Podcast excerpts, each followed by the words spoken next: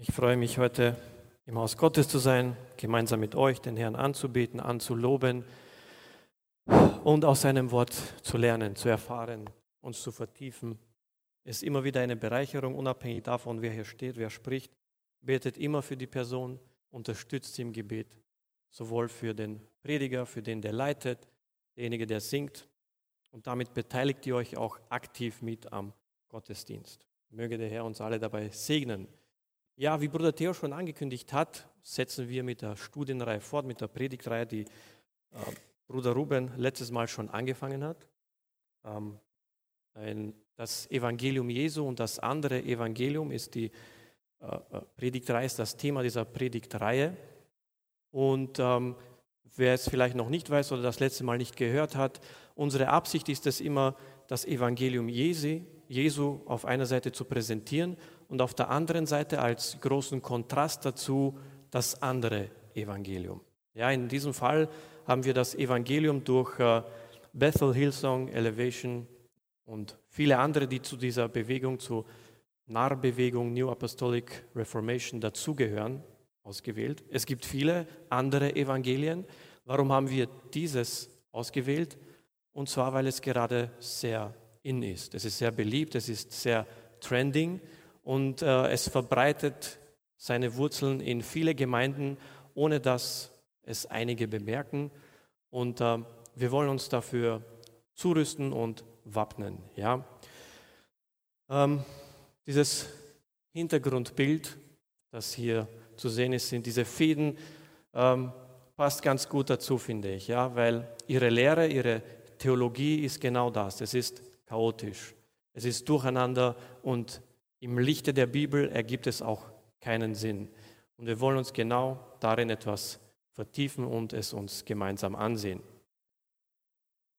Ähm, wenn du bitte kurz die Maus rauf bewegst, dass man es unten auch sieht. Rauf. So. Dann sollte der Balken verschwinden. Gut. Als Kernpassage dafür habe ich den 2. Korinther 11 mit 14 ausgewählt, den Paulus, Apostel Paulus an die Korinther geschickt hat und sie dadurch zurechtgewiesen hat. Und zwar hat er ihnen gesagt, denn wenn der, welcher zu euch kommt, einen anderen Jesus verkündigt, den wir nicht verkündigt haben, oder wenn ihr einen anderen Geist empfangt, den ihr nicht empfangen habt, oder ein anderes Evangelium, das ihr nicht angenommen habt, so habt ihr das gut ertragen.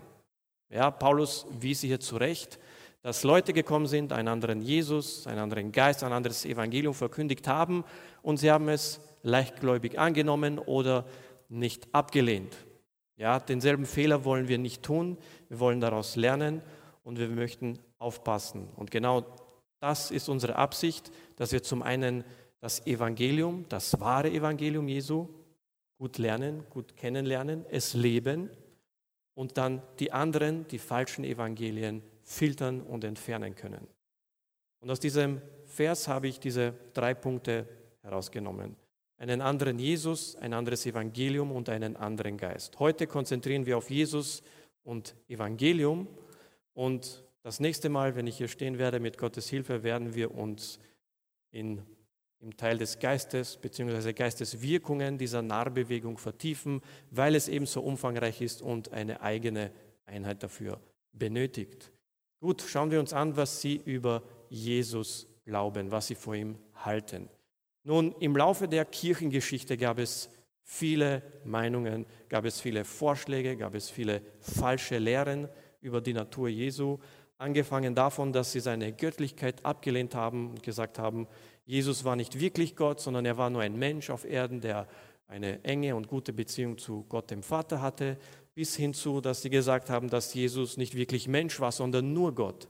Ja, und alles Mögliche dazwischen gab es, wie zum Beispiel, Jesus war zwar ein Gott, aber nicht der Gott. Er wurde erschaffen von Gott dem Vater und war sozusagen ein kleinerer, geringerer Gott und kam für uns. Andere sagen, er ist ein Prophet und so weiter. Ja, was glauben äh, die Personen von NAR, von dieser New Apostolic Reformation. Und zwar eines davon, es gäbe viele zu erwähnen, aber ich habe die zwei Hauptthemen ihrer Christologie, ihrer Lehre über Christus ausgewählt. Erstens Genosis, was bedeutet das? Es ist ganz einfach ein altgriechisches Wort aus der Bibel und bedeutet leer werden bzw. Entäußerung, sich entäußern. Woher kommt das? Philippa 2 mit 7, als Petrus, äh, Apostel Paulus geschrieben hat, sondern er, also Christus, entäußerte sich und hier kommt dieses, von hier kommt dieses Wort, entäußerte sich selbst, nahm die Gestalt eines Knechtes an und wurde wie die Menschen. Wie interpretieren Sie das? Wie verstehen Sie das?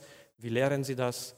Sie sagen, als Jesus auf die Erde kam und Menschengestalt annahm, entäußerte er sich von seiner Göttlichkeit. Er legte seine Göttlichkeit ab und war nur ein Mensch. Er war zu 100% Mensch, aber 0% Gott. Seine ganze Zeit auf Erden war er kein Gott, sondern nur Mensch. Was glaubt das restliche Christentum? Was ist die klassische Lehre des Christentums in Bezug auf Jesus? Jesus war 100% Mensch, ja, aber er war auch 100% Gott. Er hat seine Göttlichkeit nie abgelegt. Er wurde niemals nur Mensch und nahm sie wieder an, als er in den Himmel aufstieg, sondern die ganze Zeit, in der er auf Erden war, war er sowohl Mensch als auch Gott. Und wir werden uns einige äh, äh, Beweise, einige Gründe ansehen, warum das der Fall ist. Es gibt sehr viele, aber ich habe einige herausgepickt. Zum einen konnte er Sünden vergeben. Ein Mensch, nur ein Mensch kann keine Sünden vergeben, unabhängig wer er ist. Und wenn Jesus auf Erden nur ein Mensch war, dann hätte er nie die Möglichkeit gehabt, die Sünden zu vergeben. Dann hätte er gesagt, danke für dein Anliegen, ich leite es weiter an den Vater und er kümmert sich darum. Aber nein, er hat gesagt, deine Sünden sind vergeben des Öfteren und hat den Leuten gesagt, sündige nicht mehr. Ja? Ich meine damit nicht nur sein Opfer am Kreuz, dass er uns dadurch die Sünden vergeben hat, sondern direkt, als er mit den Menschen gesprochen hat, hat er ihnen gesagt, deine Sünden sind dir vergeben. Und das kann nur Gott machen. Und ein, ein ganz offensichtlicher Beweis ist schon in seinem Namen inbegriffen. Ich glaube, noch offensichtlicher hätte es uns Jesus nicht machen können. In seinem Namen Immanuel, die Bedeutung davon ist Gott mit uns. Er hieß nicht Mensch mit uns, er hieß auch nicht Mensch mit einer besonders guten Beziehung zum Vater, den Gott, sondern er hieß Gott mit uns. Ja, er wurde Mensch und seine göttliche Natur kam in diesen menschlichen Leib und lebte unter uns als Mensch. Ein weiterer sehr wichtiger Punkt, ohne seine göttliche Natur wäre sein Opfer einfach nicht möglich gewesen. Ja, Jesus war zwar frei von Sünden, aber das allein hätte nicht gereicht, um dieses Opfer vollbringen zu können und, und um unsere Sünden zu bezahlen. Ja? Ihr müsst euch vorstellen, unsere Sünden der gesamten Menschheit, die geballte Ladung aller Menschen auf der ganzen Welt im Laufe der ganzen Geschichte, alle Sünden sind, ergeben eine enorme geballte Ladung an Schulden vor Gott. Ja?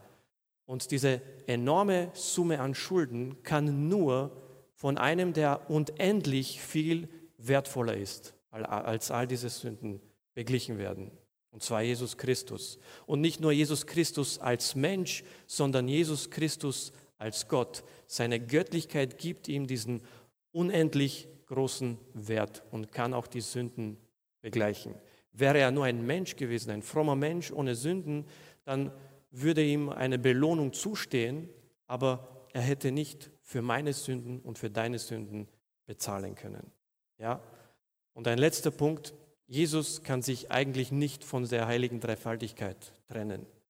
Sie sind eine Einheit, sie sind ein Wesen, es ist ein Gott mit drei Personen und Jesus kann nicht einfach sagen, ich bin jetzt weg und wir sehen uns in 33 Jahren wieder, sondern sie waren immer verbunden, sie waren immer eins. Auch als Jesus auf Erden war, war er verbunden zum Vater und zum Heiligen Geist. Gut, was hat es aber nun auf sich mit dieser Textpassage, die Paulus hier geschrieben hat in Philippa? Was meinte er mit dieser Entäußerung und dass er wurde wie die Menschen? Er hat sich entäußert nicht von seiner göttlichen Natur, sondern einfach von diesen Vorzügen, von diesen, von diesen Vorteilen, wenn ihr wollt, des, der Göttlichkeit, des, der Anwesenheit im Himmel, dass er die gesamte Herrlichkeit, die er dort hatte im Himmel, äh, beiseite legte, dass er alle Vorteile beiseite legte, auf Erden kam, in Form eines Menschen, eines Knechtes und freiwillig, freiwillig nahm er diese Einschränkungen an. Welche Einschränkungen sind das? Dieselben, die auch wir haben. Wir werden müde, wir werden hungrig, äh, wir werden durstig. Ähm, er wurde auch, es wurde auch dem Widersacher möglich gemacht, ihn persönlich anzugreifen, Anfechtungen. Und wie wir wissen, ohne Erfolg. Aber Gott persönlich kann vom Widersacher nicht versucht werden. Ja? Aber in Form eines Menschen war es dem Satan möglich, dies zu tun. Und er entäußerte sich von, von diesen Vorzügen, von dieser Herrlichkeit im Himmel, von, von der Möglichkeit, all diese, diese, diese Präsenz im Himmel zu haben und kam hier unten auf die Erde. Und stellt euch das vor wie, wie ein König im Mittelalter. Ja? Er nimmt seine Krone, legt sie ab, nimmt seine teure königliche äh, Bekleidung, legt sie ab und mischt sich unter das Volk, gekleidet wie ein Knecht, um dem Volk zu dienen. Er ist immer noch König. Er ist immer noch der rechtmäßige König dieses Landes. Er hat es nicht abgelegt, nicht abgegeben, sondern lediglich seine, sein äußerliches Aussehen, seine, vielleicht seine Vorteile, die er als König genossen hat, die ganzen Diener und so weiter. Und er mischte sich unter das Volk und diente ihnen als Knecht. Danach ging er wieder zurück in seinen herrlichen Palast und genoss die ganzen Vorzüge. So ähnlich war es auch mit Christus. Er legte diese Dinge beiseite, um dir zu dienen, um mir zu dienen und um uns und für uns zu sterben. Es geht keineswegs darum, dass er seine göttliche Natur abgelegt hat. Nur weil ich in ein Auto steige, lege ich nicht meine Menschlichkeit ab und werde ein Auto. Ja, ich lasse nicht meine Menschlichkeit in der Garage und werde ein Auto und nehme es wieder zu mir, äh, wenn ich aussteige. Nein, genauso nahm Jesus Christus seine göttliche Natur mit in seinen menschlichen Körper und wandelte als Gott unter uns. Das ist der erste Teil und der zweite Teil ihrer Lehre ist Adoptionismus. Was bedeutet das? Was meinen Sie damit? Zumindest ist das nur eine Form von vielen, die Sie vertreten. Sie haben nun dieses Dilemma, Jesus war nur ein Mensch und als Mensch kann er von sich aus selber nichts tun. Ja, er benötigte also eine besondere Salbung, um sein Werk zu starten, um Wunder zu vollbringen. Ja, was war diese Salbung? Die Taufe, sagen sie. Erst bei der Taufe, als Gott der Vater anwesend war und der Heilige Geist in Form einer Taube und der Vater Zeugnis über ihn ablegte, kam über Jesus eine besondere Salbung und diese Salbung gab ihm die Kraft, die Fähigkeit, Wunder zu vollbringen. Ja, und sie sagen, dass erst da Jesus der Christus wurde. Christus ist nicht der Nachname Jesu. Christus ist ein Titel, ist eine Bezeichnung für Jesus, ist dieselbe wie Messias im Alten Testament. Sie bedeuten beide dasselbe und zwar Gesalbter. Ja, Messias ist hebräisch aus dem Alten Testament, Christus ist altgriechisch aus dem Neuen Testament. Beide heißen dasselbe. Und diese Bezeichnung, diesen Titel hatte Jesus bereits bevor er auf die Erde kam. Äh, die Propheten sprachen über den Messias, der kommen wird, und er trug diesen Titel bevor seiner Taufe. Er trug ihn bevor, er trug ihn in Ewigkeit und wird ihn auch weiterhin tragen, weil er der Gesalbte war, ist und für immer sein wird. Es gab im Leben Jesu keinen Zeitpunkt, wo er eine Erfüllung mit besonderer Kraft gehabt hat, um noch mächtiger zu werden, noch stärker zu werden. Wieso nicht? Gott kann sich nicht ändern. Gott ist bereits vollkommen. Gott ist bereits vollkommen in jeder Hinsicht. Er kann nicht heiliger werden, er kann nicht besser werden, nicht weiser werden, nicht mächtiger im Laufe der Zeit. Er ist bereits vollkommen und war es immer und wird es immer bleiben. Deshalb benötigte Jesus als Gott auch keine besondere Salbung, um sein Werk zu beginnen. Die Taufe war lediglich ein Zeugnis des Vaters und des Heiligen Geistes, dass er wirklich derjenige ist, der sich ausgibt. Die zweite Person der heiligen Dreifaltigkeit, der Sohn Gottes, Jesus Christus, der Messias, über den prophezeit wurde im Alten Testament. Ja? Und es war natürlich auch für uns ein Vorbild, dass wir in seine Fußstapfen treten sollen und diesen Schritt der Taufe machen sollen. Ja? Er musste sich nicht taufen, er musste, ihm mussten keine Sünden vergeben werden. Es war mehr oder weniger eine Formalität, bei der der Vater und der Heilige Geist anwesend waren, um Zeugnis abzulegen. Ja. Gut, Sie haben zum einen die Kenosis-Theologie, wo Sie sagen, Jesus hat seine göttliche Natur abgelegt und wurde ein Mensch. Und weil er nun ein Mensch war und nichts tun konnte, benötigte er eine besondere Salbung. Und diese Salbung kam bei der Taufe und erst ab diesem Augenblick konnte er Wunder vollbringen, konnte er Menschen heilen. Erst da konnte er all die Wunder, die im Neuen Testament drin stehen, tun. Ja? Und wenn wir uns das ein bisschen ansehen, ist das so ein Hin und Her. Warum musste er seine Gottheit ablegen, um dann erst wieder gesalbt zu werden? Warum, äh, woher kommt das? Ja? Und wir werden das gleich im nächsten Punkt sehen, im nächsten Thema sehen, warum und wie sie darauf kommen. Grundsätzlich ist der Hintergedanke dieser, wenn Jesus ein Mensch war und wenn Jesus diese Erfahrung hatte, gesalbt zu werden mit einer bestimmten Kraft, dann können wir das auch. Alles, was Jesus getan hat, können und sollten wir alle zu jeder Zeit tun können. Jesus hat uns ein Vorbild gelebt, nicht moralisch in erster Linie, sondern in erster Linie hat er uns vorgelebt, was wir alles tun können, was wir alles vollbringen können. Ja? Und das versteckt sich hinter ihrer Theologie. Und wie sie darauf dazu gekommen sind, ähm, werden wir auch im Nachhinein etwas detaillierter ansehen.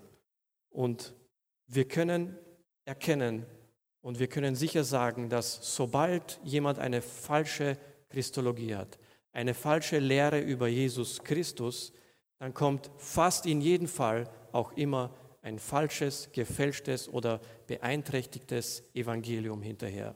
Ja, wenn die Christologie nicht passt, dann passt das alles hinter, hinten und vorne auch nicht. Gut, wir schauen uns dann im zweiten Punkt, wie gesagt, das Evangelium bzw. das ihr falsches Evangelium an. Äh, vorher möchten wir aber mit der Lobpreisgruppe wie angekündigt noch ein gemeinsames Lied singen.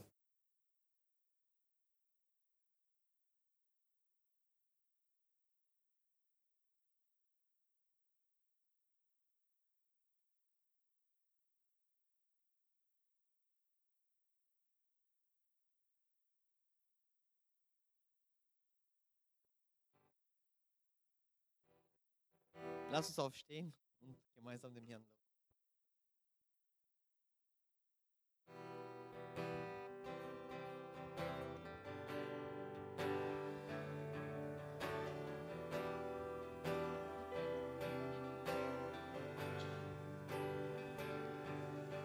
Deine Hand ist über mir und ich stehe unter deinem Schutz, deine Hand ist über mir.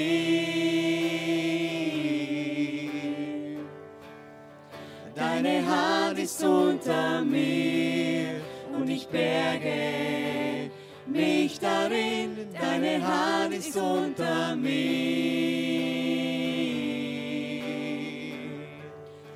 Und ich falle niemals tiefer als in deine Hand.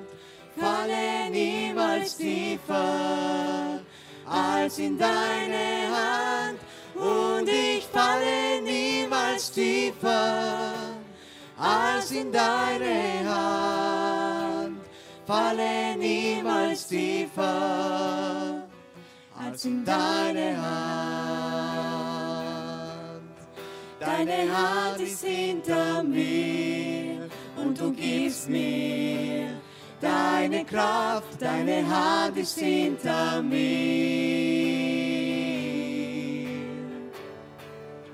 Deine Hand ist vor mir und du ebnest mir den Weg. Deine Hand ist vor mir.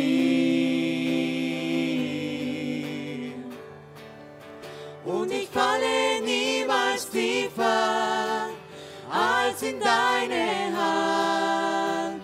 Falle niemals tiefer als in deine Hand. Und ich falle niemals tiefer als in deine Hand. Falle niemals tiefer als in deine Hand.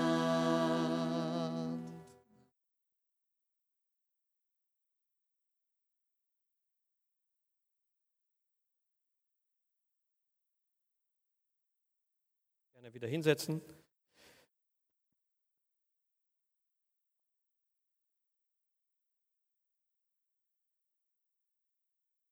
Und wir setzen fort, wo wir aufgehört haben. Ähm, wir haben uns ihre Christologie, die Lehre über Christus angesehen, die sie vertreten, die sie haben. Und ähm, ich glaube, meistens passiert das bei ihnen umgekehrt. Sie kommen auf ein Evangelium, sie sehen, dass es nicht mit dem Bild in der Bibel passt, sie sehen, dass es nicht mit dem Christus aus der Bibel passt. Was tun sie dann?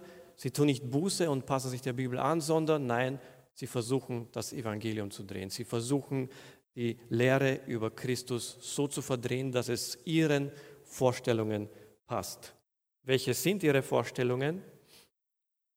Wir schauen uns zuerst an, was sozusagen der Inhalt des Evangeliums ist, das sie predigen, ja? was, ihre Inhalt, was ihre Botschaften beinhalten, der Fokus ihres Evangeliums. Grundsätzlich muss gesagt werden, dass sie die Kernbotschaft des Evangeliums nicht ablehnen. Sie lehnen es nicht ab. Was ist die Kernbotschaft? Nun, die Kernbotschaft ist folgende. Wir sind Sünder. Und weil wir Sünder sind und wir uns versündigt haben gegen Gott, würden wir die ewige Bestrafung, den ewigen Tod verdienen. Denn der Sold der Sünde ist der Tod. Aber weil Jesus Christus uns liebt, und geliebt hat, kam er auf die Erde und bezahlte den Preis unserer Sünden an unserer Stelle und der, der an ihn glaubt, kann Vergebung erfahren. Das ist die Kernbotschaft. Grundsätzlich, wenn man sie fragt, darauf anspricht, lehnen sie es nicht ab, sie glauben daran. Worin liegt aber das Problem? Sie sprechen es kaum an. Grundsätzlich meiden sie es sogar, ja. Sie sprechen Themen wie Buße tun, Sünden, Zurechtweisung, Kritik, sowas ist tabu bei ihnen. Sowas wird nicht angesprochen, sowas wird umgangen. Was wird stattdessen gepredigt? Wohlstandsevangelium. Andione hat vor mehreren Wochen darüber gepredigt und es uns präsentiert. Und ich will nicht zu tief hier hineingehen, darüber reden. Wer interessiert ist, ihr findet es gerne online, falls ihr es noch nicht gehört habt, falls ihr damals nicht anwesend wart, online auf YouTube und könnt es euch gerne anhören. Grundsätzlich ist die Kernbotschaft des Wohlstandsevangeliums folgende. Jesus Christus ist auf die Erde gekommen, damit es dir und mir besser geht, damit wir beten und damit wir gesund werden, damit wir geheilt werden, damit wir nicht geplagt werden von all diesen Krankheiten, von Unfällen, damit wir nicht geplant, geplagt werden von äh, finanziellen Problemen. Wir beten zum Herrn und er schenkt uns Reichtümer, er schenkt uns Wohlstand, finanziellen, gesundheitlichen und auf allen Ebenen. Das ist ihre Botschaft. Nicht nur, dass das falsch ist, nicht nur, dass Jesus Christus das nicht beabsichtigt hat und wir auch nirgendwo in der Bibel derartiges finden. Ja, Jesus Christus sagt, äh, dass wir in der Welt Probleme, Sorgen haben werden, ja, und wir können damit zu ihm kommen, aber er garantiert uns niemals, dass er jeder dieser Sorgen lösen wird. Warum nicht? Jesus Christus ist vielmehr darin interessiert, dass er deine und meine Seele rettet. Und es kann passieren, dass eine Krankheit dazu beiträgt, dass ich mehr bete, ja, und Gott lässt es zu. Es kann dazu beitragen, dass äh, finanzielle Probleme mich näher zu Gott bringen, ich ihn mehr suche und Gott lässt es zu. Also es kann für Gott sogar ein Mittel zum Zweck sein. Kann er? Natürlich kann er mich heilen. Wir glauben an seine Heilungen. Wir glauben daran, dass es Wunder gibt. Aber zu sagen, dass Jesus Christus jedes Mal und immer und jeden heilt, ist doch ein Weitersprung von der Wahrheit. Aber das Hauptproblem ist, die Kernbotschaft des Evangeliums zu meiden, ja, es nicht anzusprechen. Das Wichtigste des ganzen Christentums ist die frohe Botschaft, das Evangelium. Das Christentum steht oder fällt zusammen mit dem wahren Evangelium, mit der Kernbotschaft des Evangeliums.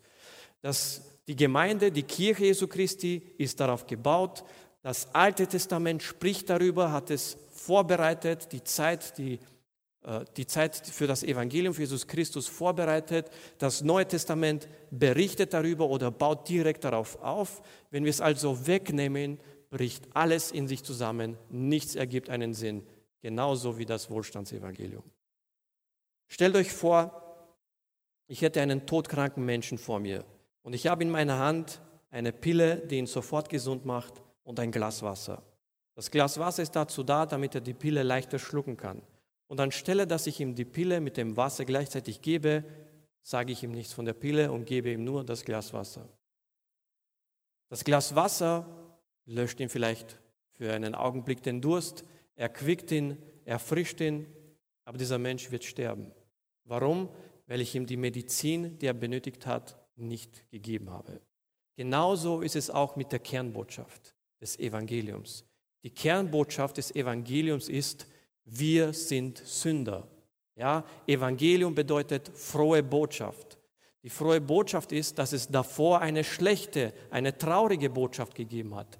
Und die traurige und die schlechte Botschaft ist, ist, dass Gott heilig ist und wir es nicht sind. Das ist die schlechte Nachricht. Ja, wir sind Sünder und wir können nichts dagegen tun. Die frohe Botschaft kommt und wirkt genau dem entgegen. Jesus Christus kam auf die Erde, opferte sich selbst, um uns vergeben zu können, wenn wir an ihn glauben. Ja, nimm das weg und du hast nichts mehr. Lass das aus und du bist keine Gemeinde, keine, Christ, keine christliche Gemeinde, sondern du bist ein Club, der positives Denken motiviert. Ja, das ist alles, mehr nicht. Wie vorhin schon erwähnt, ist Ihr Fokus darauf, was Jesus getan hat, im Sinne von Zeichen, die Wunder, die er getan hat. Und wenn ihr euch Ihre Botschaften mal anhört, je nach äh, Gemeinde ist der Fokus auf etwas anderem. Der eine, wie Kenneth Copeland, predigt mehr über finanzielle Sachen, Bill Johnson geht mehr in Richtung Wunder und Heilungen und, und Zeichen und so weiter. Und jeder von ihnen ermutigt das. Ja? Und sie zeigen, dass was Jesus getan hat, wir auch tun müssen. Ja? Wir als Pfingstgemeinde glauben an die Gaben des Heiligen Geistes. Ja? Aber sie sagen, jeder muss alles davon tun können. Jeder kann Wunder machen, jeder kann heilen, wenn er betet. Äh, jeder kann Prophetien haben, Offenbarungen vom Herrn. Es ist ein Durcheinander und ein Chaos und jeder kann mit allem beitragen. Und es spiegelt überhaupt nicht die Ordnung und die Hierarchie, die durch Paulus in der Bibel geschrieben steht. Ja, des Weiteren sagen sie auch, dass die Erfahrungen mit Gott wichtiger sind als die Lehre aus der Bibel. Und natürlich weisen sie jede Kritik strengstens ab. Das bedeutet, dass jede Erfahrung, wenn ich auf einmal aufstehe eines Tages und sage, der Herr hat mir dies und das gesprochen, dass das wahr ist, dass das Fakt ist. Und wenn jemand kommt, aber warte, das stimmt nicht überein mit dem, was die Bibel sagt, dann antworten sie, du darfst den Gesalbten Gottes nicht anfassen. Ja, wer bist du, dass du richtest? Wenn er diese Erfahrung gehabt hast, wie kannst du ihm das wegnehmen? Ja, wir lehnen Erfahrungen nicht ab. Erfahrungen können wir und sollen wir mit Gott haben. Aber diese Erfahrungen müssen überprüft werden im Licht der Bibel. Nichts, nichts darf abweichen von dem, was Christus und die, die Apostel uns in der Bibel vorgegeben haben. Jede Erfahrung ist nur dann gültig, wenn sie die biblische Prüfung bestehen. Äh, nicht nur das, äh, sie sagen, äh, wenn es zum Beispiel, wenn, wir, wenn jemand zu ihnen kommt und sagt, schau, ich habe gebetet und wurde nicht geheilt. Ja, äh, äh, ich bin immer noch lahm, ich bin immer noch äh, krank, ich gehe immer noch im Rollstuhl, dann ist es nicht ihre Schuld. Dann sagen sie, du hast nicht genug geglaubt. Dein Glaube war zu schwach.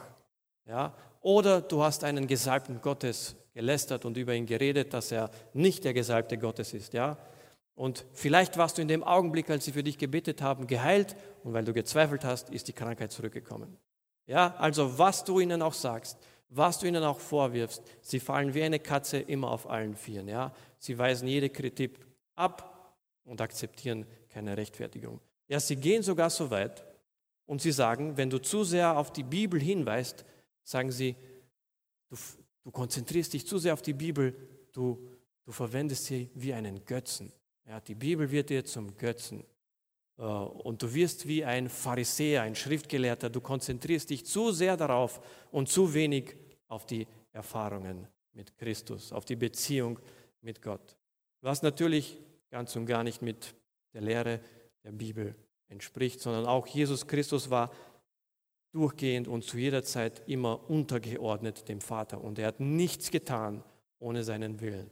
Die Aposteln waren immer geleitet vom Heiligen Geist, von der Lehre und haben nichts getan ohne, äh, ohne den Befehl, die, die, ohne das Wort, das vom Herrn gekommen ist, ohne die Heilige Schrift. Ja? Gehen wir weiter.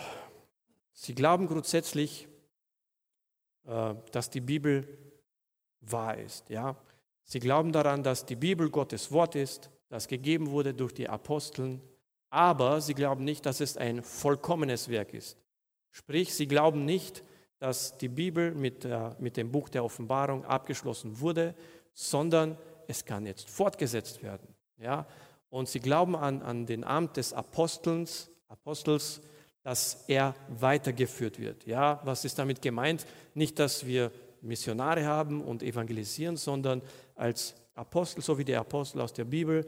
Der Herr hat durch sie Offenbarungen gegeben, die Lehre gegeben, die Bibel geschrieben und sie haben diesen Amt, diese Autorität, weiter Lehren hinzuzufügen zur Bibel. Ja, was absolut Schwachsinn ist. Ja, und diese Offenbarungen kommen oft durch ihre sogenannten Propheten, die äh, eine Lehre direkt vom Heiligen Geist empfangen können. Und es liegt dann an den Aposteln, diese Offenbarungen anzunehmen, zu, äh, auszulegen und umzusetzen. Ja? Sie bekommen eine Offenbarung von den Propheten und der Apostel ist sozusagen äh, ganz oben in der Pyramide und es liegt an ihnen, diese Lehren umzusetzen und zu sehen, dass die Gemeinde diese neuen Lehren umsetzt und auslebt. Ja, wie gesagt, als Pfingstkirche glauben wir an Propheten, glauben wir an Offenbarungen durch den Herrn. Aber diese Offenbarungen müssen immer mit der Bibel überprüft werden. Die Offenbarungen sind nicht dazu da, etwas Neues zu bringen, was in der Bibel nicht steht. Äh, eine neue Lehre, eine neue Offenbarung, die noch keiner gehört hat. Das ist nicht die Rolle des Propheten in einer lokalen Gemeinde. Die Rolle des Propheten ist es, zu warnen, auf etwas hinzuweisen, auf etwas Verstecktes äh, hinzuweisen, eine Offenbarung zu bringen. Pass auf, das kann äh, geschehen. Ein, ein, ein, auf ein Problem deines Herzens hinzuweisen, ja. Oder wenn ein, ein Mensch nicht in einer gewissen Lehre lebt, dass er anhand der Bibel darauf hinweist, hey, pass auf, du lebst diesen Teil der Bibel nicht aus. Aber niemals kann ein Prophet Gottes etwas Neues zur Bibel hinzufügen. Ja? Und genau deshalb nennen sie sich Nar, diese neue apostolische Reformation. Es ist, sind, sie setzen diesen, dieses Werk der Aposteln fort.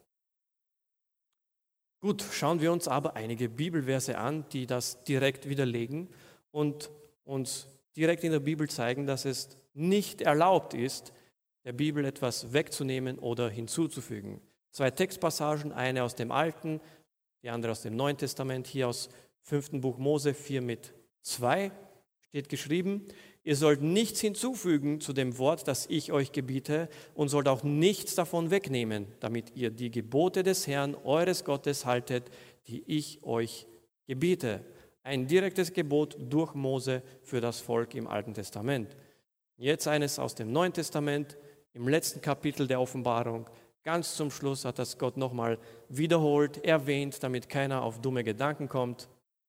Für wahr, ich bezeuge jeden, der die Worte, dieser, die Worte der Weissagung dieses Buches hört. Wenn jemand etwas zu diesen Dingen hinzufügt, so wird Gott ihm die Plagen zufügen, von denen in diesem Buch geschrieben steht. Und wenn jemand etwas wegnimmt von den Worten des Buches dieser Weissagung, so wird Gott wegnehmen seinen Teil vom Buch des Lebens und von der heiligen Stadt und von den Dingen, die in diesem Buch geschrieben stehen. Ja, also grundsätzlich sehen wir, dass es diese Regelung in der Buch gibt. Du darfst nichts entfernen aus der Bibel und schon gar nicht nichts hinzufügen. Die Bibel ist ein abgeschlossenes Werk. Der Herr hat uns bereits alles offenbart und wir danken dem Herrn, dass wir es in dieser kompakten Form haben. Wir müssen uns nicht sorgen, dass etwas fehlt, dass noch etwas hinzukommen muss. Es ist vollkommen. Gelobt sei der Herr. Lasst uns weitergehen und uns ihren Bezug zur Bibel ansehen. Ja, sie glauben an die Bibel. Sie glauben die bisherige Schriften, aber das reicht ihnen nicht aus, sondern es musste dazu kommen, dass sie ihre eigene Übersetzung äh, gemacht haben, ja, die sogenannte Passion Translation von Brian Simmons. Ein bisschen etwas über Bibelübersetzungen. Äh, grundsätzlich wird das immer von einem Komitee von mehreren Leuten gemacht, ja, die sich gegenseitig prüfen und schauen und sich besprechen, okay, was hältst du von diesem Wort? Glaubst du, passt das? Ähm, ändert das den Sinn? Ändert das die Bedeutung? Also es ist immer ein anderer da, der prüft und äh, äh, schaut, ob dieses Wort passt. Ja? Mehrere Meinungen. Es ist nicht einer, der willkürlich eine Übersetzung macht und sagt, so ist es und nicht anders. Ähm, nicht nur das, eine Übersetzung, ein Übersetzer, wenn ich jetzt zum Beispiel ein Buch schreibe und ich will es in einer anderen Sprache veröffentlichen und ich gebe es einem Übersetzer, dieser, die Rolle dieses Übersetzers ist es nicht, etwas hinzuzufügen, sondern er muss dem Quelltext, den Urtext treu bleiben, eins zu eins übersetzen, ohne etwas wegzunehmen und nichts hinzuzufügen. Ja, es ist nicht immer einfach, man muss immer die Balance halten zwischen äh, die Bedeutung beibehalten, aber es so zu übersetzen, dass es verständlich ist, auch in dieser neuen Sprache. Ja, eine wortwörtliche Übersetzung ist nicht immer verständlich, weil das nicht immer in der neuen Sprache Sinn ergibt. Deshalb muss man immer diese Balance halten. Gut, aber Brian Simmons sagte, er hatte eine besondere Offenbarung vom Herrn. Ja, kommen wir wieder zu diesen Offenbarungen, die sie haben. Eine Offenbarung vom Herrn, einem Traum oder Vision. Und der Herr hat ihn äh, in, in den Himmel gebracht und er hat ihm dieses Projekt gegeben, diese neue Mission, die Bibel erneut auf englische Sprache natürlich zu übersetzen, weil die, ich weiß nicht, 45 Übersetzungen, die es mittlerweile schon gibt, nicht ausreichend sind. Er muss eine neue machen, ja. Und nicht nur irgendeine Übersetzung. Der Herr hat ihm gesagt, er haucht über ihn eine besondere Salbung und es wird ihm offenbart Geheimnisse der hebräischen und griechischen Sprache, die keiner zuvor gekannt hat. Niemand zuvor hat das wie er bisher verstanden. Ja, nicht einmal die Juden, die ihr Hebräisch gesprochen haben, haben die jüdische und hebräische Sprache so gut verstanden wie er, nachdem der Herr es ihm offenbart hat. All diese Tausende von Jahren, in denen wir die Bibel gehabt haben, waren uns diese Dinge verborgen und erst jetzt offenbart es uns Gott durch ihn. Ja, das ist sein Zeugnis, es ist online verfügbar. Ich habe nichts äh, hinzugefügt. Ja, ein bisschen zu seinen Referenzen, seinen Credentials. Ähm, er hat keine Ausbildung in dieser Hinsicht. Er hat keine, keinen Doktorat, kein Studium in dieser Richtung gemacht. Äh, er hat diese Sprachen nicht studiert, einzig und allein seiner Behauptung nach diese Salbung von Gott. Er behauptet, dass er Missionar war in irgendwelchen äh, Stämmen, ich weiß nicht mehr genau wo, äh, auf der Welt. Und sie haben dort äh, versucht, das Evangelium den, den Eingeborenen zu bringen.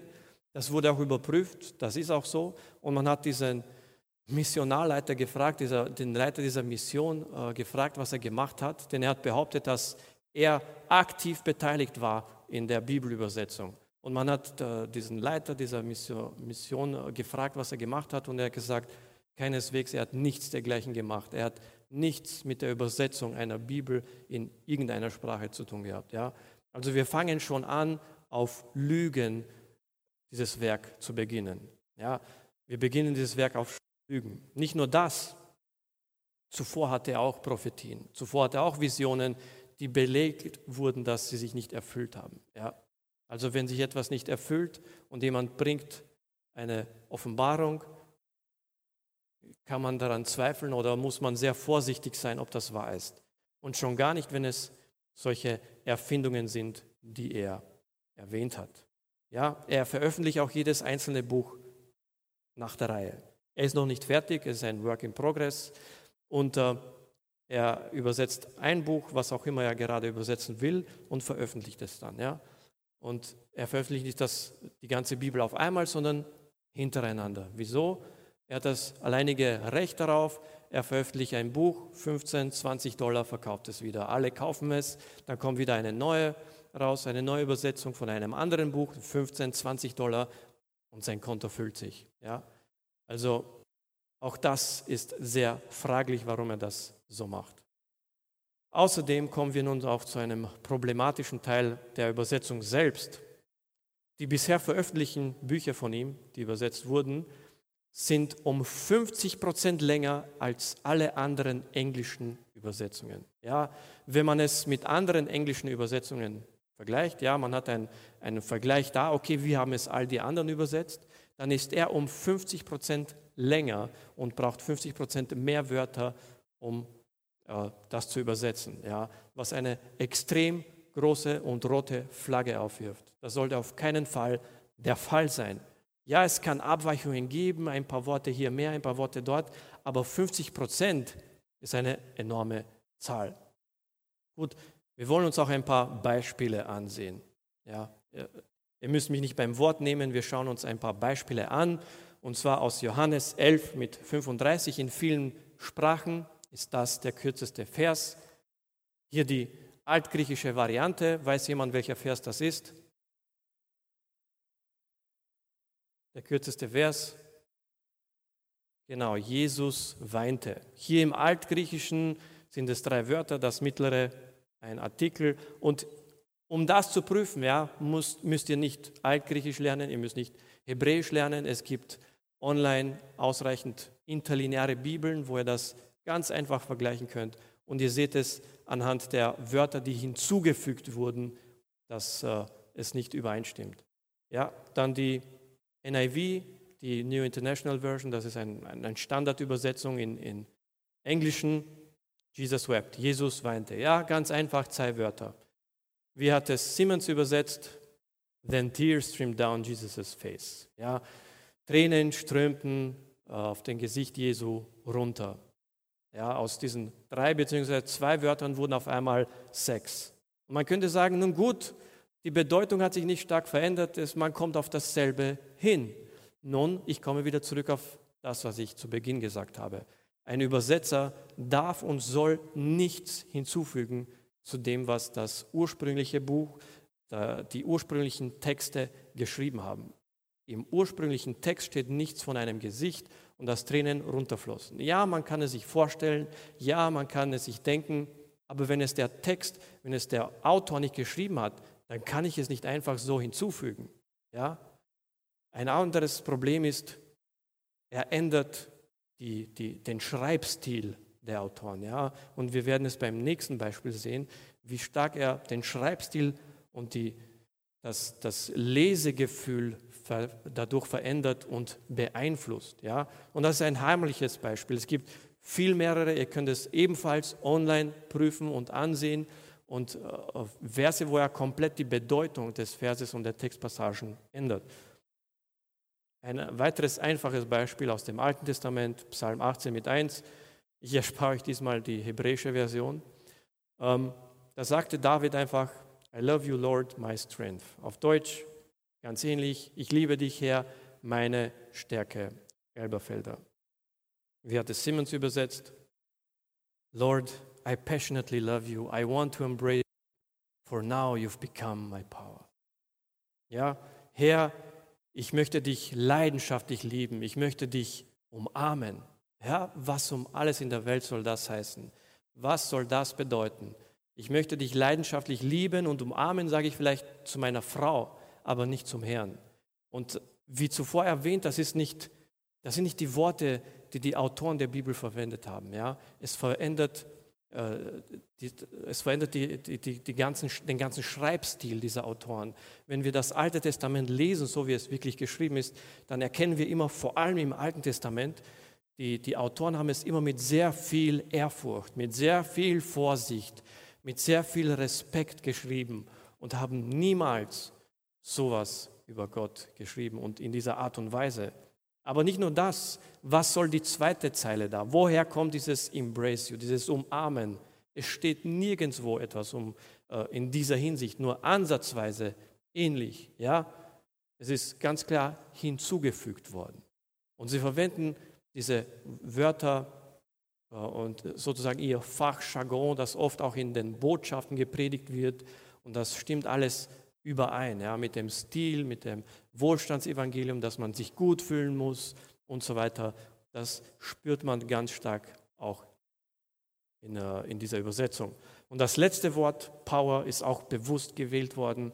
Power ist hier offensichtlich falsch, obwohl es ähnlich ist. Stärke ist Strength und Strength ist nicht Power. Ja, Power geht mehr in Richtung Macht. Äh, und das, das passt ganz gut zu ihnen. Ja, diese Macht, diese besondere Salbung, auf die sie warten, um Wunder zu vollbringen. Und die gesamte Übersetzung ist voll von diesem Jargon, das er hier verwendet. Ja. Diese Bibel, diese Übersetzung ist also eine Gefahrenquelle. Sie kann in die Irre führen. Stellt euch vor, es liest jemand, der sich nicht auskennt, der neu zum Glauben gekommen ist und er findet all diese Hinweise auf eine andere Lehre, auf ein Wohlstandsevangelium und in Wirklichkeit hat Gott das gar nicht beabsichtigt. In Wirklichkeit ist das nicht einmal die Botschaft, die Gott geschickt hat. Wozu führt das? Es führt dazu, dass man an einen anderen Gott glaubt, dass man einen anderen Glauben hat und in, in seinen Kopf behauptet man, man ist ein Christ, in Wirklichkeit, in der Praxis jedoch nicht. Deshalb sehr gefährlich, äh, zum einen ihre Lehre über Christus, ihre Christologie und die dann dazu führt, dass das Evangelium falsch dargestellt wird. Das Evangelium Jesu Christi, wofür er einen teuren Preis bezahlt hat, wofür er ein großes Opfer gebracht hat, wird komplett ignoriert und stattdessen wird ein Wohlstandsevangelium gepredigt, das nicht einmal in der Bibel vorzufinden ist, in der richtigen Bibel, in den Quelltexten, in den Urtexten, und sie führen die Menschen in die Irre. Deshalb ist es wichtig, dass wir alle gewappnet sind, ja? Nicht nur Botschaften hören. Hört nicht nur mir zu, prüft, was hier von hier vorne gepredigt wird. Sucht dem Herrn im Gebet, aber auch in der Bibel. Eignet es euch an, die Bibel zu lesen. Jeder Mensch, unabhängig von Sozialschicht, unabhängig von Alter, muss die Bibel lesen, studieren. Ja, auch nicht alleine, sondern in der Gemeinschaft. Aber fangt nicht alles auf, was herumfliegt. Nicht alles, was glitzert, ist Gold. Es muss immer alles im Lichte der Bibel überprüft werden. Und ich sage, der Herr möge uns allen dabei helfen. Das waren die zwei Punkte von heute. Und wie gesagt, mit Gottes Hilfe beim nächsten Mal werde ich dann über die Geisteswirkungen der Nahbewegung sprechen. Bis dahin, der Herr segne euch, der Herr segne uns und helfe uns, das wahre Evangelium zu leben und zu predigen. Amen.